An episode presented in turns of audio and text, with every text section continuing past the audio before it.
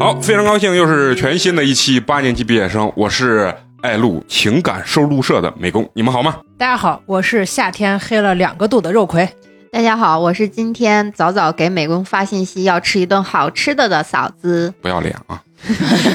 大家好，我是今天主打一个读文的主播彩彩。大家好，我是陈同学。哎呀，非常开心啊！为什么今天咱们在这个周五的晚上呢，要临时的加录一场节目呢？是因为咱们下一周呢，就是恰逢咱们这个七夕节，嗯啊中国情人节。对，嗯这也是算咱们八年级给咱们这些听友啊，不管男男女女有没有对象还是单身的啊，送出的一份礼物吧。啊嗯，如果你没人陪，哎，咱们陪着你。哎，对，说的对，好，所以说呢，咱们今天要加更一期呢，咱们这个王牌性的系列节目，嗯。情感收录社，是的。啊，这个听友给咱们的投稿呢，录之前呢，美工这个仔细的拜读了一遍，这个是我读的最深入的这么一篇文章，就是把我给带进去了。嗯，就是就是那种纠葛呀，那种青春的那种记忆吧啊，我嗯觉得有一种从你的全世界路过的那种感觉、哦对啊。而且他的故事的时间维度也是非常的长。啊，十十来年吧，嗯，啊。从上学一直到工作之后啊，嗯，人家这篇文章呢也有人家的这个题目啊，人家叫做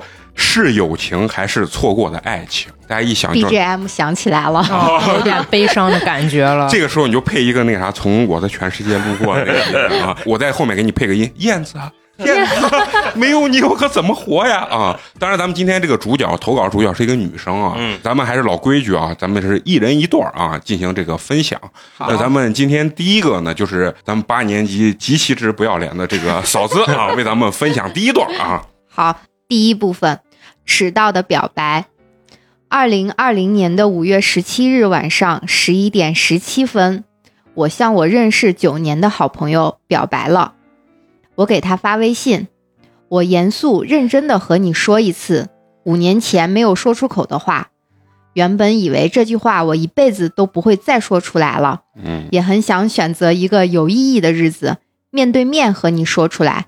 但是择日不如撞日，我喜欢你，我们试着交往吧。你可以拒绝我，但是不能不回答。哎，一看就是一个少女之心吧啊。嗯，嗯，人有的时候表白的时候会害怕尴尬，你知道吧？就这种啊、像咱这个年纪，可能已经很多年不表白了吧？嗯，啊，就是我觉得一般都是用行动来啊，对，就是我能不能抱抱你啊？啊，是不是？就类似我想亲一下。啊，对对对，二初印象，这个故事还得从二零一一年讲起。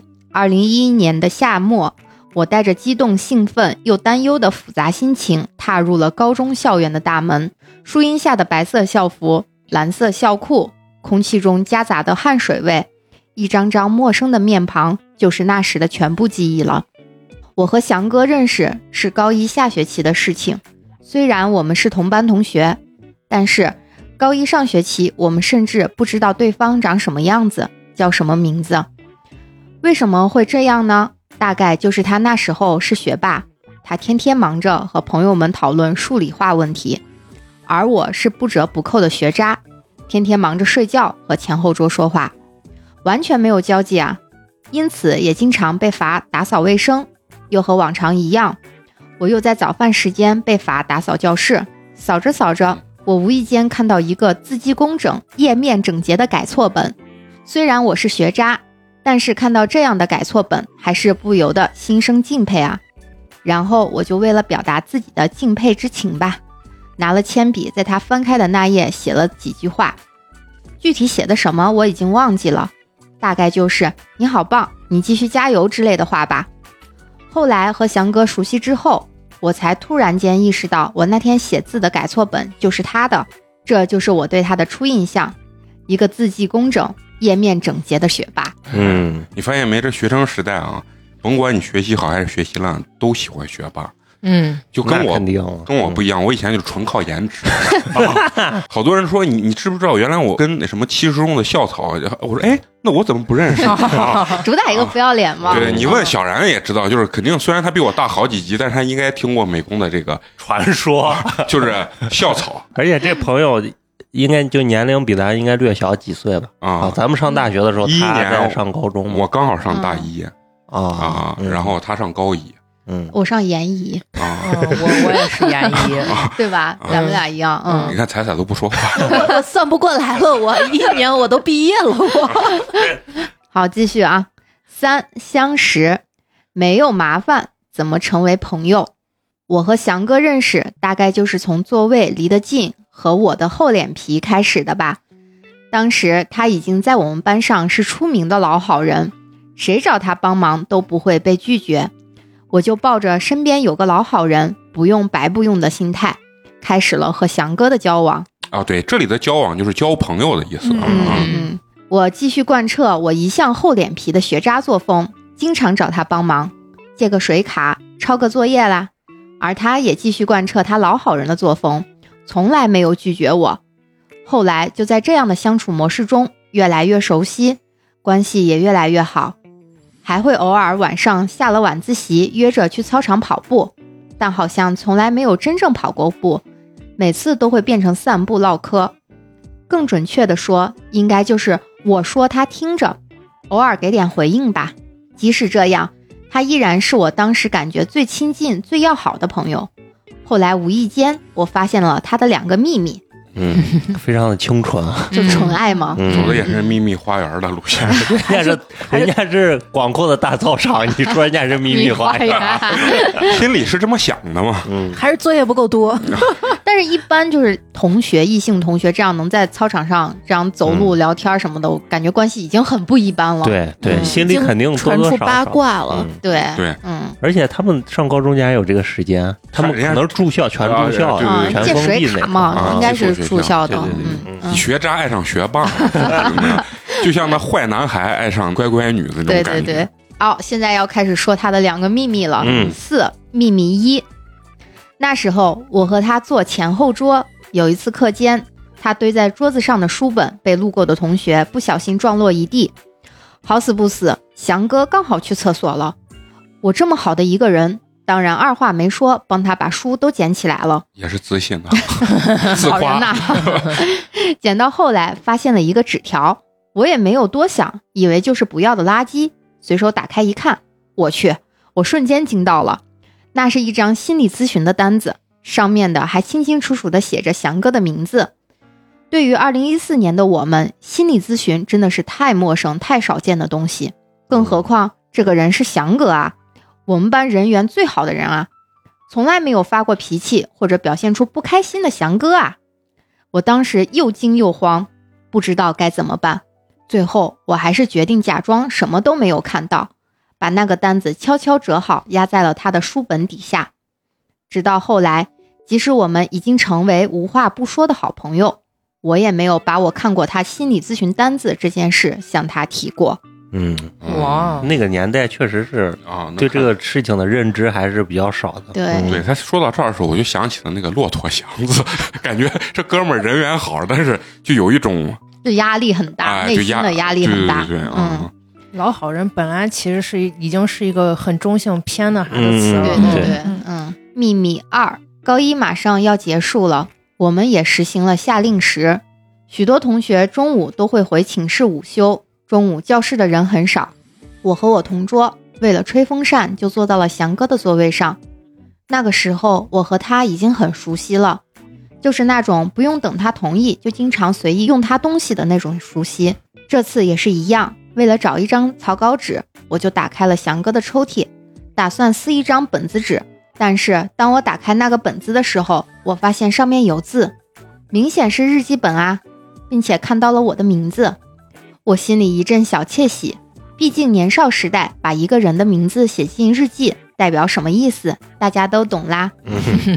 内心狂喜，表面平静的和我同桌说：“我刚刚不小心翻到翔哥的日记了。”我同桌带着纯吃瓜的心态怂恿我翻出来看完。这同桌也不是啥好货嘛，吃瓜心态。那就跟咱现在读稿是一样的，啊，对，都一股子猎奇啊。对，我也想知道。那我们就继续。其实我心里也想知道，他到底在日记里面写我啥了？会是和我表白吗？他冥冥之中，因为他对对方有意思，他觉得对方可能，他也希望嘛对对对而且表现也是啊，对对对很亲密嘛，嗯，我都已经脑补了一出偶像剧，结果打开本子一看，映入眼帘一行扎眼更扎心的字：夏天说做人要勇敢一点，但是我还是不敢和小丽表白啊！嗯我操哦，感情我就是一个工具人啊！啊，他是夏天，啊 然后男孩喜欢的是小丽，哎呀，除了出现我的名字之外，这篇日记和我一分钱关系都没有。它是一个前缀啊。对对，我看完心里哇凉哇凉的。为了不被看穿，还得和我同桌强颜欢笑的聊这个八卦。那真的是我第一次知道翔哥原来真的有喜欢的人啊！其实他表现的真的相当明显，并且我同桌之前还给我分享过这个八卦，我一直都不相信。其实他心里面肯定是对人家这个翔哥肯定是有意思，肯定是啊他不愿意相信翔哥喜欢别。人嗯，那不可能，前面说这么多翔哥，最后说其实我爱的是美工。看完日记，对翔哥那点爱情的小火苗也彻底浇灭了。可能就是从那时候起吧，我就把我对他的感情归于好朋友的分类之中。在我们看完他的日记之后，翔哥就回来了。现在想想，我同桌也是鸡贼，翔哥一回来他就溜走了，好像就只有我一个人偷看了翔哥日记一样。嗯我和翔哥并排坐着，我心里既难受又纠结。我吞吞吐吐的和翔哥说：“那个，我刚刚找草稿纸的时候，不小心翻到了你的日记，并且没有忍住打开看了。”我说话声音越来越小，我也已经做好迎接暴风雨的准备了，最怕空气突然凝固。然后只听翔哥说了一句：“哦，这个事情就这样过去了。”从此以后，我们都很默契的再没有提过日记的事情，嗯也没有再聊过喜欢人这件事情。嗯，其实当场就说挺好，要不然是放到心里头更有那个。都被发现了，不说也不行。这这就是刚好，拿着人家的日记在那看，人家就在旁边。朋友还溜号了，对，所以说这个都你所谓写的这些日记什么秘密都无所谓，因为你总有一天会听到八年级把这些秘密全部给你抖出来。全部写出来啊，然后分享出来。哎，我觉得夏天跟翔哥那个关系也没有那么好，他没有那么好，还在操场散步的时候，其实就应该聊聊聊我有喜欢的人，你看咋办？然后给他鼓励，他也没有说。但我觉得翔哥肯定是，就是他是内敛的那种人，而且他应该也知道夏天对他有点意思，对，他可能也不想去啊，直接告诉他有我喜欢别的人，这样可能会伤害他之类的。啊，对，会会，而且就是让我感觉，可能这个这个翔哥，就是我读的这一趴，让我觉得这个翔哥可能就觉得，哎呀，有女生喜欢我嗯。是一件非常享受的事情，我也嗯。不想破坏这样子这种享受的感觉。嗯，你说你说翔哥他学习又好，然后人又好，会不会可能小丽也喜欢他？就看你天天跟夏天两个人泡在一起，你们俩都为我争风吃醋吧？啊，你们确实把人翔哥想阴啊，因为一看他们就没有拜脏人心态，那就是翔哥养鱼的嘛。对对对，就是你后面再听，其实翔哥还是一个嗯非常明确的人吧，我觉得啊，觉得眼中眼中只有小丽和别的女人，啊，啊反正就是没有别的天女人。而且我觉得夏天和他在校园里这种关系一定会被人传对呀，是是会被亲密到这种程度。对呀、天天操场上遛弯呢，这是啥样子的关系能这样？对对，反正就是最后喜欢了冬天、秋天和就是和春天，就是不喜欢夏天。咱这听友直接最后把咱这期节目投诉了，说让你们分享去球吧你们啊。好，那接下来第二部分啊，由美工给大家来分享啊。到了第五个小章节了啊，叫相处的日常啊。接下来他讲的是高二和高三呢，我跟翔哥的联系大部分都是借钱、借饭卡，以及偶尔的整蛊一下他。每次我去他们班门口一站，他们班同学就会大喊：“翔哥，有人找！”然后我就很乖的靠着后门墙边等着他。他出来的第一句话就是：“借多少钱？这么直接，我说五十。嗯，五十，高中有五十也挺有钱的啊。说这个五十呀，对，我我们都想到了。对我的伤心事就来了。所以充分说，以后不要随便借人家钱，借也不要借五五十，对，这个数字就很尴尬。你说你让人家还吧，显得有些人小气，对不对？啊，你说不还吧，你心里还膈应。嗯，然后，然后呢，我说五十，然后他从兜里呢就掏出来，我接到钱，没有半点寒暄，转身就回到自己的班了。整个过程就像去超市买东西一样，程序化啊。嗯，这个跟咱俩当年不一样，当年我还是你还跟我寒暄了两句啊，装装逼了两句，对我说哎呀，那个确实是没钱了，老师嗯怎么啊？反正也没还啊。嗯，又或者是在食堂门口忘记带饭卡的我东张西望，然后就看到了在人群中走路一本一眼的他，翔哥翔哥，我忘记了带饭卡。他瞟了我一眼，继续往前走，我就屁颠儿屁颠儿的一起去窗口买饭，吃完饭一起回教学楼。这个时候，我总是会在他后面喊一句：“翔哥，你慢一点啊，我跟不上你。”废话，当然跟不上。他一八零，我一五五，嗯，哦，还还是最萌最萌身身高差，嗯，，所以他在你看他记这种小细节记得非常清楚。嗯，嗯，他就站在原地回头看我一眼，说：“那你走前面吧，我按着你的步子走哟，还挺体贴。啊。”所以才会让人就是误会有一点，啊或者喜欢，对对对，嗯。高三那年的愚人节，早上吃完饭没有什么事情干，我就溜达到他们班去找他玩儿，还和往常一样，他开口就问借多少。哎确实够程序化的。我嬉皮笑脸的说：“不不不，这次不借钱。刚刚吃饭的时候，我遇到了所长了，也不知道他是啥所。所长就是他朋友的一个外号，哦，我以为是管厕所那块儿，可能也是。也是。他让我遇到你和你说一声，他有事儿找你，不然你去他们班找一趟他吧。他点了点头，我又连忙说：“你快去吧，一会儿放英语听力了。”他并没有怀疑，转身朝所长的班的方向走去。望着他的背影，我嘚瑟的下楼，回到了自己的班上。自己以为这次整蛊计划十分成功，后来又碰到了，我假装很关心的样子问道：“上次所长找你什么事情啊？”他直接来了一句：“我知道你整我啊！所长有事找我，肯定会直接过来找我的。”诡计不仅被识破，还反被耍的我有点生气的说：“那你还去，装的那么认真？”他说：“反正又没有什么事情啊。嗯，”就你你会发现他是那种他在闹，他在笑，对，啊，就在那搁那修道呢，你知道，就是 就是对这些事情荣辱不惊，你知道吗？人？家这种纯纯的小感情，让你说成修道了。啊，就是就是，我觉得啊，就是有点对这些事情就是有点荣辱不惊，就是嗯。好像也没有激起他内心特别大的那种对，我总感觉翔哥是摩羯座，啊，极其沉稳的一个人。啊。对对对，嗯。嗯，好，接下来啊，第六章节啊，我的叛逆啊，讲到他高三了，高三一年呢，兵荒马乱，我分去了我们年级最好的文科班，所以这儿我就很疑惑，他刚开始说他学学渣，人家一年时间那人家逆袭了嘛？逆袭，后面更逆袭啊！大家听啊，听听，只要不谈感情，总是能学好的，对不对嗯。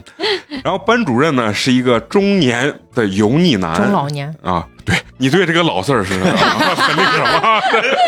对，班主任是一个中老年的这个油腻男，只看成绩的那种。这个月月考考得好，他就会和你嬉皮笑脸，和你开玩笑；下个月呢，月考考得差，就不会理你，还会摆脸色给你看的那种极其功利的老师。嗯，反正我对他是一点好感都没有，哪怕已经毕业这么多年了，回忆起来，他依旧是我最讨厌的老师，没有之一。在那样一个班级，真的像《少年的你》台词那样，我们不需要朋友，月考一次换一次座位，换一个同桌，所有的人都在暗自较着劲儿。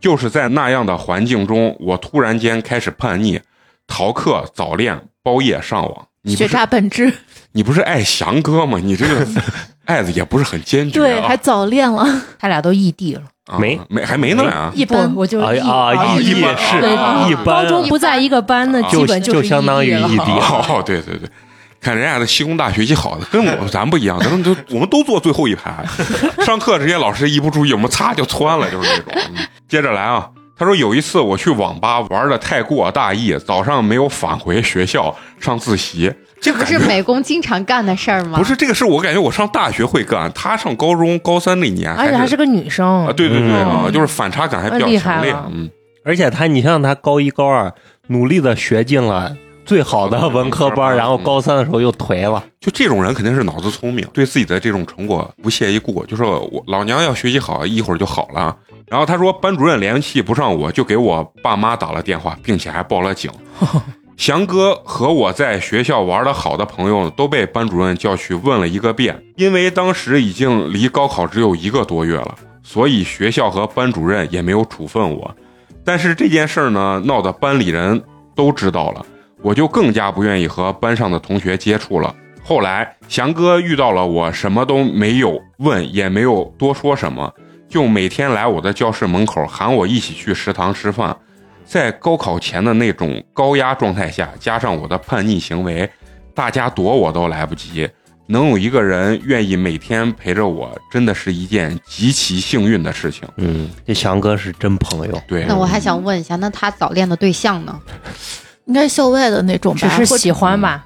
呃，是不就是那种短信，然后或者呃就是 QQ 上那时候，你做我的女朋友吧，好，然后完了以后两个人就在上面，就是高中、初中就爱那那种学霸的感情咱不懂，但也有可能就练了俩星期就分了嘛。对对对，啊，谈恋爱了吗？哪里说他说早恋。早恋早恋，嗯。哦，呃，接着来啊，然后他说呢，我也就再也没有逃课上网了，又重新开始过上了正常的高三学生的生活。如果没有翔哥，我不敢想象我最后一段时间要怎么样度过。现在回忆起来才知道，那段时间的状态就是抑郁状态吧。嗯，高考前呢，打扫考场的时候，我们班的一个女生突然很认真的问我：“你和翔哥是不是在谈恋爱？”我恍惚了一下，说：“啊，没有啊，没有谈恋爱是真的，而我又开始喜欢他也是真的。还不是一直喜欢，是又开始中间早恋了吗，恋别人去了。不是光是早恋，主要是知道人家有喜欢别人，就对对对啊是听腻了。啊，放下了。嗯所以充分证明快刀斩乱麻是在分手里面这个必杀技，你知道吗？好，那接下来咱们就是开始他第七小节啊，嗯说很甜也很遗憾的选择。后来到了查成绩的时候，就是高考完以后啊，嗯翔哥呢就把他的准考证和密码告诉了我，让我呢帮他一起查。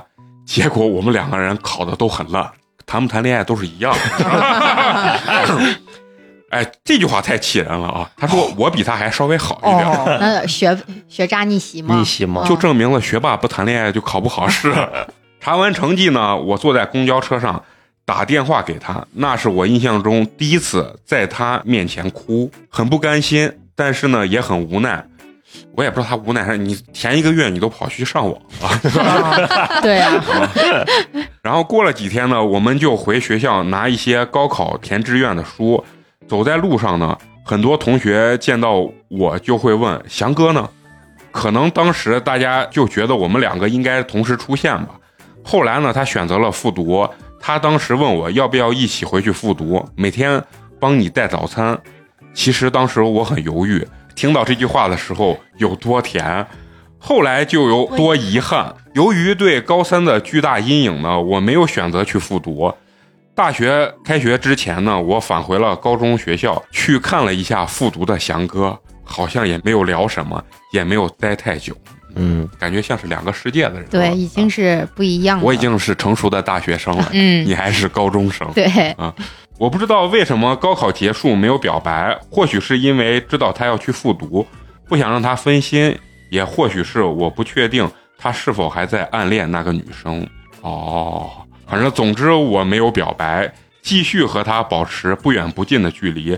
由于他在复读，我们的联系也变得很少很少。我是怕打扰他的学习，他是忙的没有时间吧？嗯嗯，他到后来也没有跟进这个翔哥跟小丽之间的这个呃，感情关系估计他也不想研究估计是没真谈，估计真谈了，谈了，哪还有时间跟他？八卦早都早都传满天了。对嗯嗯，而且你看他说了嘛，他说不知道是否还暗恋着那个女生嘛。啊这个我听着，嗯我怎么觉得这男孩有点像双鱼座？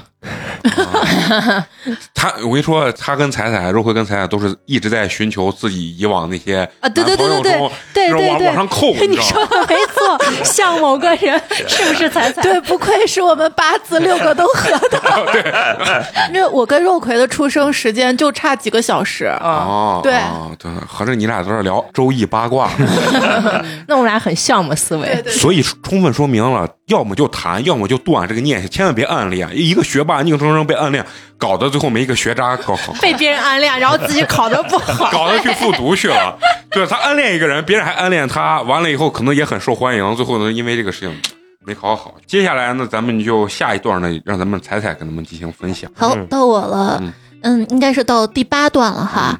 没有说出口的我喜欢你。嗯九月份呢，我就高高兴兴的开始了大学生活，参加了各种社团，认识了很多朋友，一切都感觉那么的新鲜和有趣，充满了希望和活力。十一月份，我通过一个社团活动认识了一个学长，哦，好巧不巧啊，这个学长跟翔哥的名字之间只差了一个字儿。然后我就很顺利的跟那个学长开始了我的初恋。那他前面那个早早恋，我也想说早早恋就不算恋，就给你说在 QQ 上恋的嘛，哎呀，QQ 哎什么，没听过这歌？哎呀，Q Q I。哎，这个早恋呢很甜，我也很作，在一起三个多月，闹了很多次分手，后来就彻底分开了。我真的为此伤心了好久好久。啊，这个和翔哥差一个字，这哥们儿啊，一听这。我成备胎，哦我成影别人的子了，替代品我成影子了。嗯，可能也不是特别爱这个学长吧，只是觉得跟翔哥名字挺像的。啊其实就是备胎。啊，激起了他那个就是曾经的那种美好回忆嘛。对。然后人家听我说你们在这臆想啥？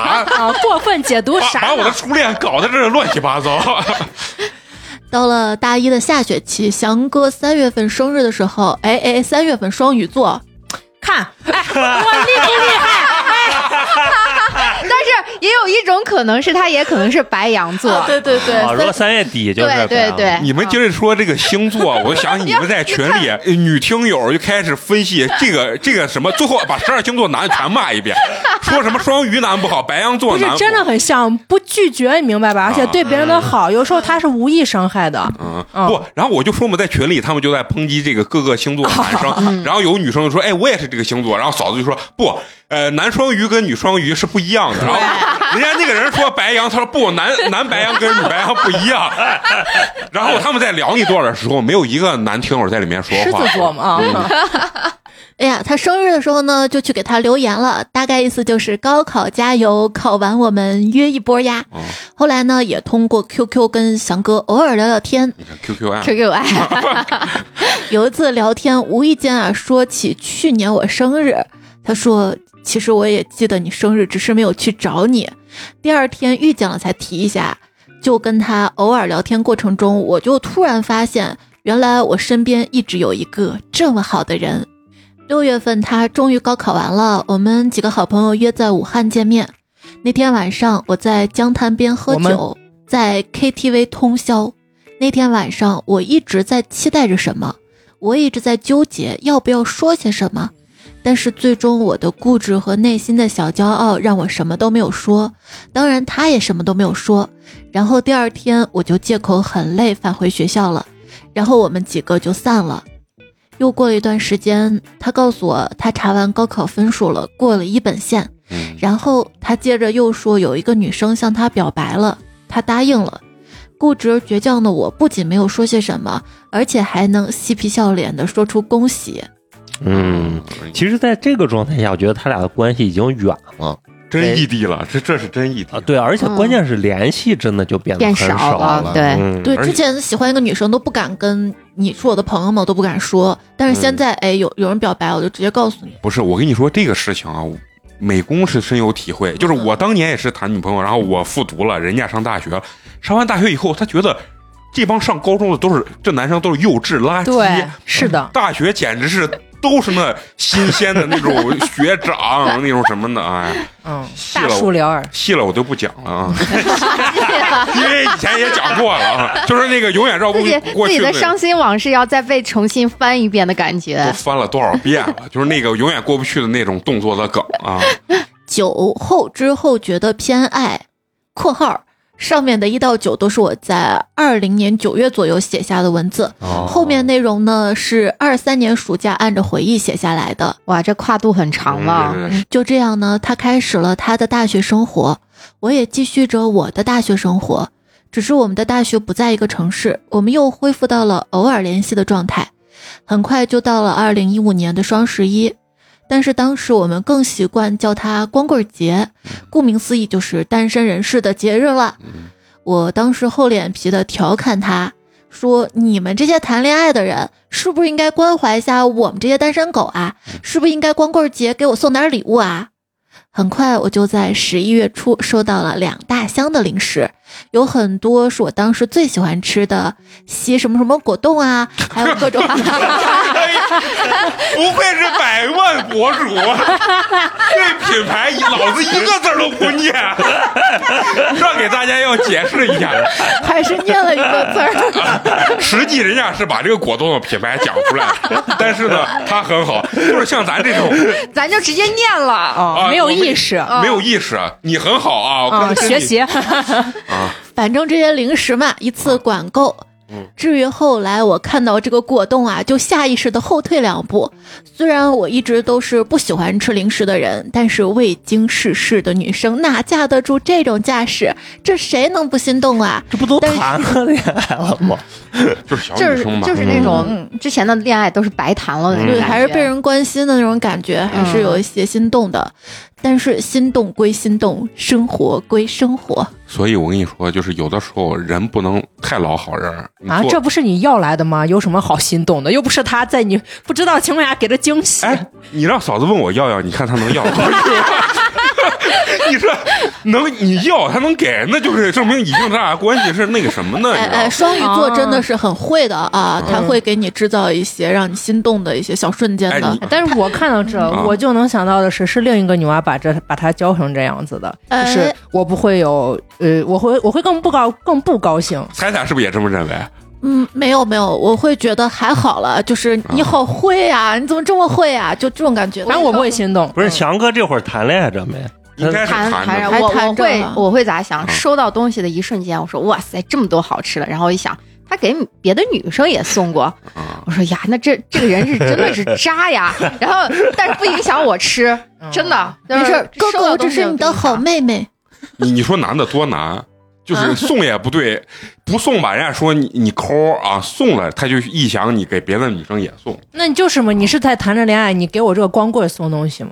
那他前提就是这嘛。嗯我一想还是挺难受，我一个人独自吃着果冻，想着你们俩在一块儿吃果冻吃。不嗯，不还有薯片儿，可是这是你要来的呀，你都要了，我不给，也也许是出于礼貌吧。。对我会觉得是这样。嗯，而且还好，那个时候其实都挺流行送这种零食的，一大箱，有有的是进口食品，有的就是各种组合嘛。而且女生还挺心动的，那零食盒里还放点小毛绒玩具啥的。嗯不是你们说到这儿，我就问你们在座几个女生，有人收到过这种东西？收到过呀，你呃摸着自己的良心，你是为了节目效果 如果你真收到过，你第一回来录音，你不会说许下的愿是封心所爱，确实收到过，收到过吧？是啥？是天使哎鼓捣，加了个八，为啥要加八？应该是送给我闺女的一啊大箱零食，啊？那那也可以是不，是也算送我的？那那算可以，就爱你就要爱你的全部嘛。嗯而且这个翔哥真的就是他的人设从头到尾都很那个什么，啊，对，，nice，太符合他的人符合他的人太烂好人了的时候，嗯你就会觉得这个人太假了。而且他说这句话的时候，我觉得他可能就是没觉得他真会给他东西，嗯。他可能只是打一个岔，就是嗯，从他的性格，我感觉她是那种比较洒脱的女孩，就有啥直接就说了的、那女孩。说到这儿，我就跟你想说一下，就是这个事情，就是每个人性格不一样。你知道，有些人因为这期播的时候，大家一一定会听到我们上一期的那个情感收入社，那个女孩就是你给她送，她可能不喜欢，但是你问她要，她不送，她说我操，好霸道，我好喜欢。风格不一样啊，风格不一样。嗯，而且也许人家翔哥可能内心就在想，哎，我这是光棍节送她嘛，光棍节嘛，又不是情人节送哈，没关系的哈。对，好，他说到一五年底的时候呢，我又开始谈起了恋爱，嗯并且这一谈就是四年多。我大概在一六年年中的时候呢，翔哥啊分手了。但由于我在谈恋爱，所以跟翔哥的联系一直也是不咸不淡。在一七年初的时候，我们要去西安进行一个星期的专业见习，嗯当时离我生日也非常的近，翔哥联系我说，到时候你见习完回来了，我们几个高中同学再过来给你过生日。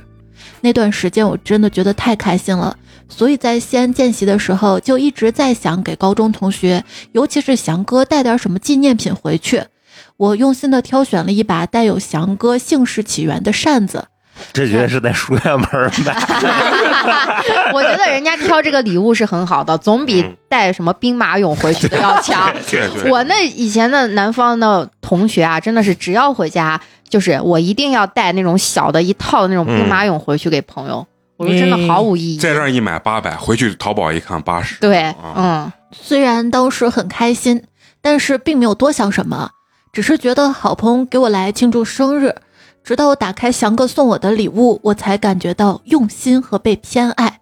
他送的是一个手工 DIY 的相册，里面是我们为数不多的合照，嗯，这个就特别符合双鱼座那种。很已经 就是你现在告诉我，你回忆起你哪段恋爱？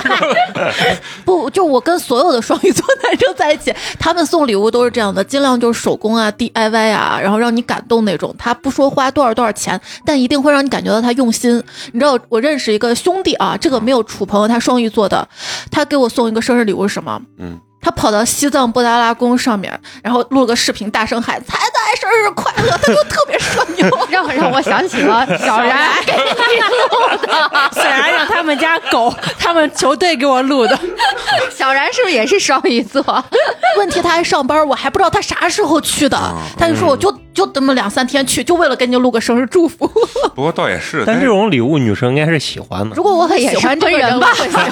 不是这种礼物啊，不要跟这种三十加的女生在那说，三十加说这他妈骗傻子呢。对对，当时其实还是觉得他挺特别用心，这种感觉，就觉得这个朋友真的我这辈子交定了。嗯，但是去玩儿，怎么不叫上我一块儿去玩儿，不是更开心吗？你看，是以后咱八年级开通一项业务，咱也有工作室的嘛。以后谁要那个发祝福，八十一条，啊对，谁谁谁祝你生日快乐，然后你们就拿个礼花啪出来啦，对对对，好，那个翔哥送他那个手工 DIY 的相册，里面有合照啊。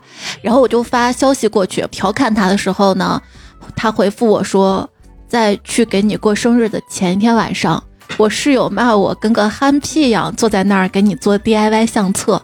我不清楚他当时送我相册什么感受，但是我当时完全是没有多想，可能也不敢多想，只是觉得是好朋友。二零一八年，我顺利考上了上海的研究生，这确实逆袭了。也和当时谈的男朋友异地了，而且是特别远的异地。我忙着适应研究生生活，忙着努力学习，忙着努力追赶身边优秀的同学。翔哥呢也开始忙着准备他的研究生考试，我们之间的交流变得很少很少。我只记得那年研究生考试开始前，我真认真的在微信上给他交代了考试带的物品和注意事项。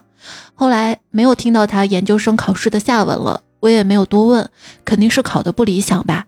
转眼来到了一九年初，我有一天早上和往常一样去食堂吃饭，但是突然打开呃时间一看，那一天啊是翔哥的生日，我立马在美团上给他订了个蛋糕，上面写着“生日快乐，毕业快乐嗯，嗯，你其实他俩之间就是一直保持这种我我认为就是一种内心的白月光的一种互动。嗯，虽然两个人的，嗯嗯啊都有谈过恋爱，但是心里面就是那种非常有仪式感。啊，就是这这个就是结婚以后最最容易出轨的一一个那啥，就是千万为啥人家说不敢同学聚会？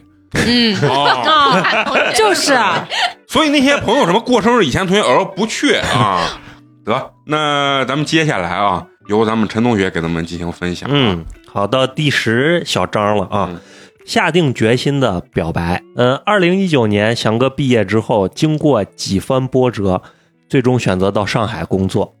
我知道他当时刚到上海的时候非常困难，不仅仅经济上困难，还要一边继续在培训机构学习，一边找工作，每天都很忙，所以我们当时也很少见面。二零一九年底的时候呢，我们都回老家过年。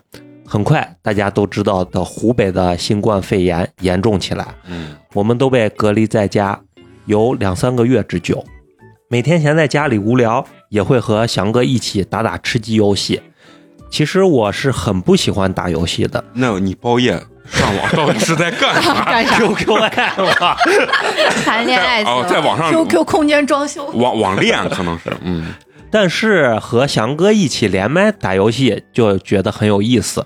有意思的不是游戏，而是我们之间的胡扯。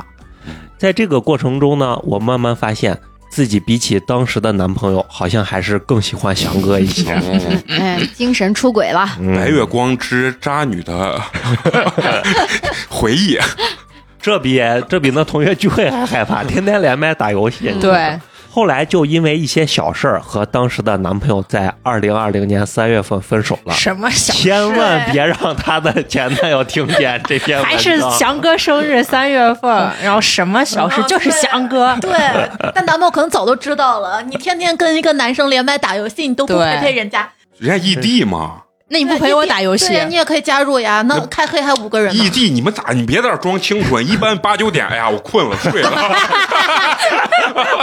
嗯，你们谁没用过这招？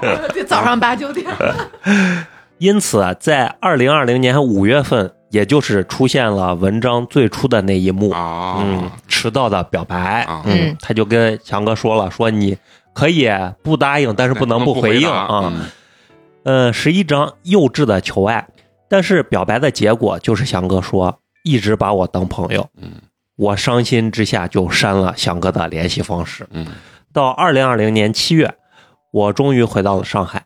当时翔哥早就回到了上海，我以为我应该可能还有机会，所以我又开始联系翔哥。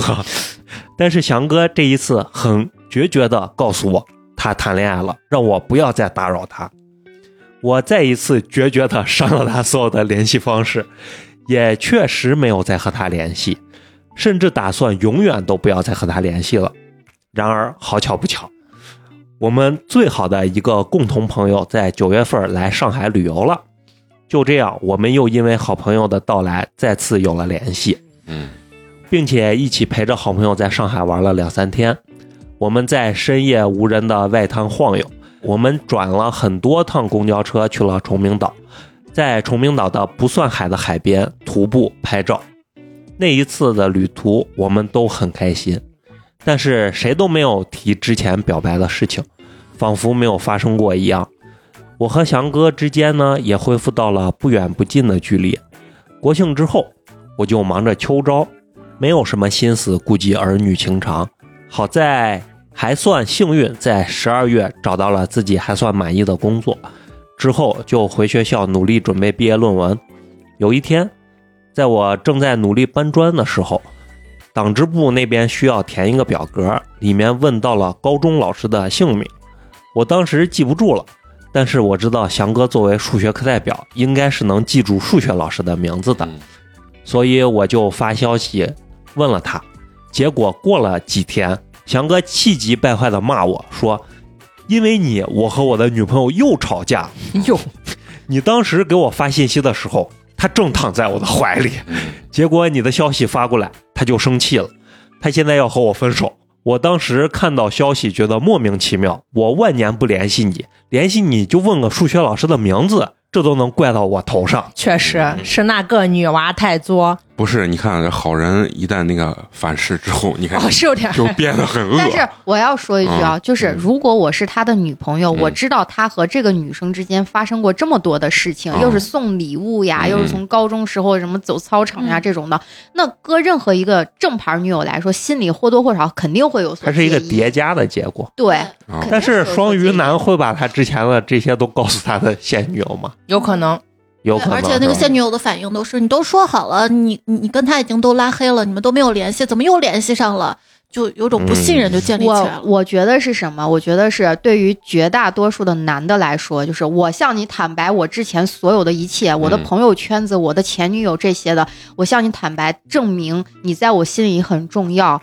嗯，啊、以前那些过去了就是过去了，就没有啥是不能跟你说的。但是可能对于女生来说不是这样子的，那女生是女生就觉得，那你过去了，你要你要骗我就骗一辈子，就很多时候啊确确确实实是这样子的，其实很多时候确实不要说的那么细比较好嗯，就说他是我一高中好朋友，嗯，对啊。普世的话，还是尽量不要把前任就说太多，对对对能不对提就不要提。嗯但是有一些女生确实是爱问，哦，咱这也然后有一些男生我绝对不会生气。啊，然后就是然后有一些男生生也爱吹牛逼，啊，对，这种两个搁到一起，确实是啊，那那刺激了，嗯，呃那接下来咱们继续啊，嗯，然后继续呢，最后一段这个让咱们肉葵给咱们分享啊，好，我来第十二趴，最后的小火苗。二零二零年底，我们还是照旧都回到老家过年，而且也和往年一起，几个高中同学照例聚了聚。只不过这一次聚会，我们吃了午饭、晚饭，还一起去了 KTV，玩起来真心话大冒险，回忆起了高中的生活和同学。在翔哥输了的时候，有个朋友问他：“你高中喜欢过几个女生？”嗯，这问题你要问我，我真的说记不清了。我就选择大冒，险看到没？这种就是刚刚陈同学说的，爱吹牛逼。人家问你高中喜欢过几个女生，我可没说人家喜欢我呀。那你要说喜欢我的，那输 不是我输。好，我当时就自告奋勇的要抢答，一个就是那个什么小丽，嗯，然而他最好的朋友所长认真的看着他，真的只有一个吗？我立马跟着起哄起来，但是所长接下来的话让我五味杂陈。所长说，应该还有一个，就在现场吧。哦所长话还没有说完，翔哥就把话岔过去了。但是我还是迫不及待的不断问所长。所长看着翔哥欲言又止，试探性的说了一句：“你还记得当时读大学，我们一起过去给夏天庆祝生日的火车上，你说了什么吧？”嗯然后又看向我说了一句：“谁不喜欢的话，会闲着大老远的跑过去给你过生日啊？”嗯嗯，那颗死了的小火苗又开始蠢蠢欲动，以为我还有机会。啊，不停的他啊他这个反反复复呃就翔哥的这个高中这个小丽，你一说，我每次都想起那个电话广告，喂，小丽呀、充分的说明你老了，老能想起来那几十年前的广真是。，人家零零后说你们这帮老皮在这干对，啥呢？我们都想起来。而且我觉得翔哥不可能不喜欢，就哎，绝对是不可能不喜欢。嗯，对我跟你说，其实我通读完文章之后，我觉得翔哥肯定是对你有意思，一定是在你青春期的一个两个人压操场的时候就已经有了。对，但是后面不知道什么原因，或者说是小丽这个电话实在是太迷人，啊 就是，但是就不管是什么原因，就是我我觉得这个事情就是有遗憾，但它一定是美好的一一件事情啊。嗯，也有可能是看你经常早恋啊，你 这个天天到外面玩啊，我也不确定，啊我还不是很确定，你也没跟我表白的时候，我不敢去跟你在一起。啊有点就是觉得呀，这个姑娘拿捏不住对对对对对，是吧？嗯有这种，嗯到了二零二一年初，我先是出去实习了几个月，一边实习一边改论文，实在改不下去，就让我研究生时期很好的一个女性朋友和翔哥帮我修改病句和论文格式。现在想想还是很感动。作为工科生，翔哥是看不懂我论文的，但是还是耐心帮我按照要求修改论文。后来五一回到上海，就约了翔哥吃饭，一起庆祝生日。因为我们两个生日间隔半个月左右，当时敢约他吃饭也是大概知晓他好像是分手了。五一吃饭那天，为了避免尴尬还是什么，我还特意喊了一个妹子一起。吃完饭后，翔哥心情很不好，想让我们陪他一起走走，再去喝点酒。但当时已经十点多了，再不回学校就太晚了，所以我和那个妹子一起坐车回去了。你怎么这么一脸震惊？震惊。为什么不，咱不用不要用咱们这个年代 想人家那个白月光，啊？好，这这会儿他都也已经研究生要毕业了，业了也不小了。不是，那人性格不一样。我要是我，我的手机上房已经开好了，是吧？他刚一说你要不陪我喝点，我说好，已经开好，什么如家七天什么全你也就这档次了，我也看出来了。如家七天，你就再不能开点好的？再贵，我我跟你说，我必须得确定，知道？我说你今儿聚不聚？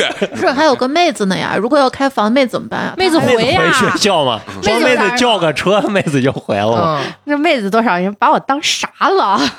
对，啊确实有点工具了。那无所谓啊，真闺蜜在乎这些。就是我给你一百块钱，你自己打车回呗，嗯，不用给我，我自己坐车回。你们祝你们幸福。啊，哎，也有可能就是这一回，也有可能本来是个契机，但是可能是错过了就是啊真的错过了对，所以读到这个点，我就真的是哇，人家投稿的这个姐们说：“你们这些脏人，一天 不会好好谈恋爱啊好。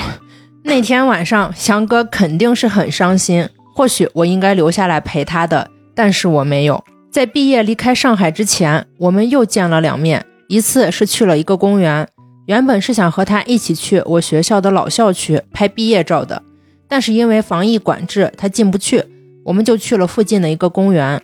我们在公园里面绕了好久，也给他拍了一些照片，后来发了一个朋友圈：二零一一杠二零二一，你还是我认识的那个少女。十年了，哇哦！！”嗯，最后一次在上海的见面是我在学校附近，我们当时又去了一个郊野公园，在里面骑单车，仿佛进入森林仙境一般，还去体验了黄浦江的轮渡。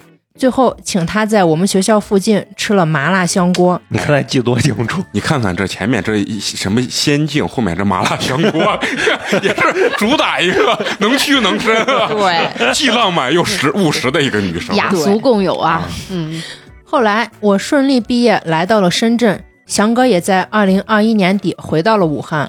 在二零二一年八月至十一月之间，我们经常打电话，经常一聊就是一两个小时，了解彼此的爱情观和婚姻观。我还记得七夕的晚上，他还在和我视频，陪我拼桌子，告诉我一步一步应该怎么做。那个时候，我一度觉得我会和翔哥闪婚吧。但是其实又有很多现实问题摆在眼前，比如异地问题，比如有些观念不合的问题。我当时一度觉得我不可能为了男人洗衣做饭，不可能为了男人妥协，而翔哥需要的是一个贤妻良母的女生，所以我们谁都没有更进一步。虽然我几度冲动想要周末买动车票去见他，但是我没有。一方面可能是不太确定，不太肯定。另一方面，对当时刚工作的我来说，来回高铁费也是很大的经济压力。嗯，后来在二零二二年元旦认识了我现在的老公，哦，我以为和翔哥之间的极限拉扯就要到此为止了。二零二二年底，我们几个高中同学又在老家聚了一下，给你说就不能同学，我害怕到很啊 有故事要发生了。啊！和翔哥聊了一些我的生活近况，以及和我男朋友今后的打算。这一次聚会很开心，我们也在毕业之后第一次回到了高中母校逛了逛。我以为所有的一切都尘埃落定了，然而我在三月份的时候，有一天闲着无聊翻朋友的朋友圈，我突然发现翔哥的朋友圈背景是个女生，我就立马给他发了个微信打趣他。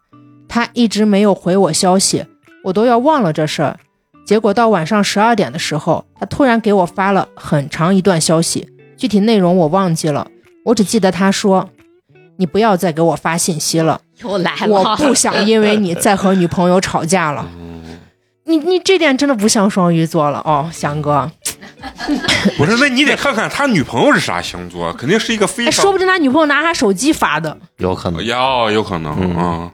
那双鱼，那你有没有拿过你前双鱼男朋友的手机发？双鱼男说话不会这么绝。对对对，啊很不像。我再一次觉得莫名其妙，看到那条消息，我气得立马把微信删了。但是气不过，我又把他微信加回来，吼了回去，大概意思是：你和你女朋友之间矛盾不要赖我，我万年都不给你发信息的。你们如果连这样的事情都处理不了，那你们也长久不了。嗯，虽然想想有些过分，但是确实是我的实话。我觉得即使谈恋爱，也不能完全没有异性朋友。吼完之后，我就删了他所有联系方式。即便如此，我仍然觉得我们是好朋友。我将来遇到任何困难，他都不会坐视不管。当然，我也一样。这算是彻底的决绝了啊。不，他只是联系上决绝，但是在他的内心，他并不决绝。嗯，他重要的有有事儿或者没事儿，他依然会把人家从黑名单释放出来。你没看人家第一句，后来我认识了我现在的老公，你就当他决绝了。要不这个故事不是一个温馨的结局，在七夕这一天好像不是和平。我们今天要主打一个圆满，是吧？好，第十三后记是最后一部分了。嗯故事写到这里，我其实已经完全释怀了。为什么还是想记录下来这个故事？大概是因为青春期遇到的所有美好，那些爱过我的人和事，都让我现在更加坚定，更加不会被糖衣炮弹所诱惑。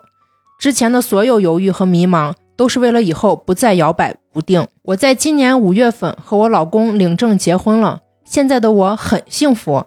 这大概就是在对的时间、对的地点遇到了对的人吧。我老公和我的故事，让我再一次体会到了被认真对待和认真爱着。